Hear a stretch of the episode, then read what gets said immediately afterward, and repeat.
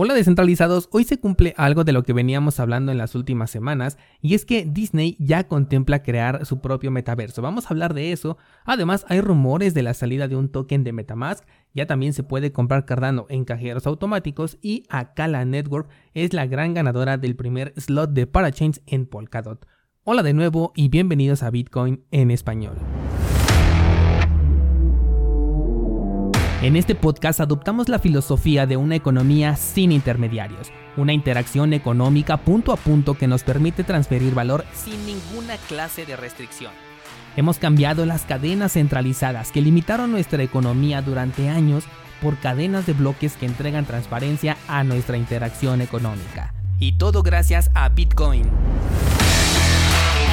Te doy la bienvenida a Bitcoin en español un espacio donde somos libres, somos soberanos, pero sobre todo somos descentralizados.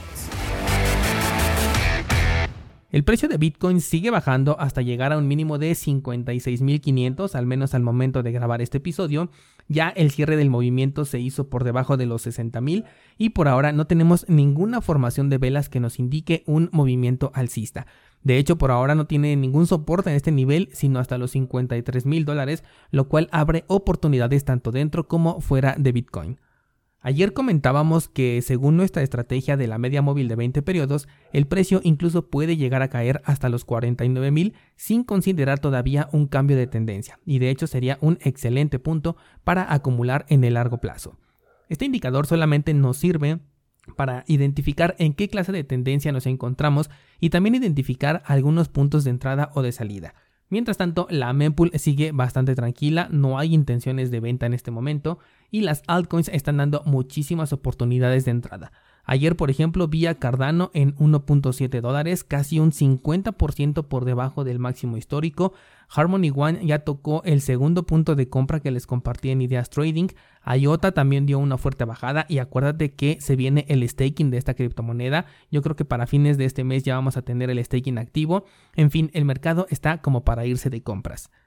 Ayer hicimos nuestra sesión de Clubhouse, muchas gracias nuevamente a los que pudieron participar y estuvimos platicando sobre las opciones del metaverso. Si no lo pudiste escuchar no te preocupes porque el domingo lo voy a publicar aquí en el formato de podcast y volvimos a mencionar a compañías como por ejemplo Disney como empresas que tienen un alto potencial en el desarrollo de un metaverso. Pocas horas después de esta sesión me encuentro con que efectivamente uno de los objetivos de Disney en el corto plazo es la creación de un metaverso, palabras del CEO en concreto uno que pueda unir el mundo físico con el digital. El CEO dijo que cuenta con la tecnología necesaria y por supuesto que también cuenta con los elementos necesarios para crear un metaverso como lo son todas las franquicias con las que ya cuenta y es que con todo lo que ha comprado tiene el potencial de sobra para crear un mundo interactivo infinito. Y si algo hemos visto por parte de esta compañía es que no tienen límite al momento de invertir dinero en un producto apostándole al futuro. Esto nos ayuda a confirmar que el metaverso ya es una realidad y eso que no estamos considerando aquellos metaversos que ya existen el día de hoy pero que no se les llama como tal, como te platicaba ayer por ejemplo con Fortnite. Una de las conclusiones a las que llegamos en la charla de ayer es que los metaversos centralizados serán mucho más populares que los descentralizados. Me refiero a que la adopción por parte de los usuarios será mayor en un entorno centralizado, porque ahí van a estar los personajes y las marcas que ellos quieren ver en este metaverso. Empresas como Disney, Apple, Netflix, Microsoft, todas van a estar ahí dentro, mientras que en el mundo cripto tendremos un sector un poquito más selectivo, más como de nicho, en donde vamos a estar los especuladores cripto y aquellos que buscamos una tecnología diferente que no se pueda controlar y que realmente tenga su propia economía porque si algo podemos saber por adelantado es que la economía de los metaversos centralizados estará basado en el mismo sistema de siempre. Incluso es posible que ambos metaversos puedan coexistir cada uno con sus diferentes oportunidades y una de estas oportunidades puede ser incluso una interconexión entre metaversos centralizados y descentralizados. Vámonos con otro tema y esta vez quiero comentarte que los intercambios entre tokens dentro de la aplicación de Metamask están creciendo rápidamente. No sé si lo sabías, pero no es necesario que te conectes a Uniswap o PancakeSwap, por ejemplo, para realizar intercambios entre tokens. Esto porque la misma cartera de Metamask te permite realizar estos intercambios. Sin embargo, esta opción no había sido tan utilizada en primera porque sus comisiones son un poquito más altas y en segunda porque pues no existía un incentivo para hacerlo desde ahí y salir de la zona de confort utilizando aplicaciones a las que la gente ya se había acostumbrado. Pero con el rumor de que existirá un token llamado Mask, el cual será nativo de esta cartera, y un posible airdrop, la gente comenzó a utilizar este servicio de intercambio con el objetivo de generar una interacción en la cartera y que pueda ser considerada en cuenta para este posible airdrop. Es cierto que nada de esto está confirmado, por lo que todo lo que tú decidas hacer es mera especulación, pero pues yo creo que la gran mayoría ya estamos utilizando Metamask por una u otra razón, por lo que hacer algunos intercambios directamente desde la aplicación con el objetivo de quizás ganar un boleto para este airdrop en el corto plazo quizás valga la pena, así que te paso el dato por si quieres unirte a este movimiento. Personalmente los intercambios que necesite hacer a partir de hoy los voy a hacer a través directamente de Metamask, pues no hay nada que perder, pero sí hay mucho que ganar. Cambiando de tema, te traigo una nota corta y es que Bitbase, que es un proveedor de servicios cripto a través de cajeros automáticos en España, ha activado a Cardano en sus cajeros, con lo cual ya se puede comprar directamente esta criptomoneda con dinero fiat en alguna de las 58 unidades que tiene disponibles. Esto me parece muy interesante porque es un nuevo canal de entrada para Cardano y además uno que protege nuestra privacidad, porque hasta donde tengo entendido estos cajeros permiten comprar hasta cierta cantidad sin ninguna clase de registro. Si algún descentralizado que vive en España me puede confirmar esta información, les estaría muy agradecido. Me refiero a lo de la privacidad en la compra en estos cajeros. Y hablando de Cardano, te recuerdo que tenemos nuestro pool oficial donde puedes poner a trabajar tus tokens ADA. La verdad es que estamos creciendo a ritmo muy constante y muy pronto ese apoyo se va a ver recompensado. Tienes más información en las notas de este programa por si quieres participar con nosotros.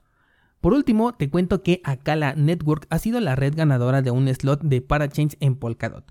Déjame te doy contexto. Akala es un proyecto que busca ser más o menos como un Uniswap, pero dentro de la red de Polkadot, y además va a contar con funciones DeFi integradas.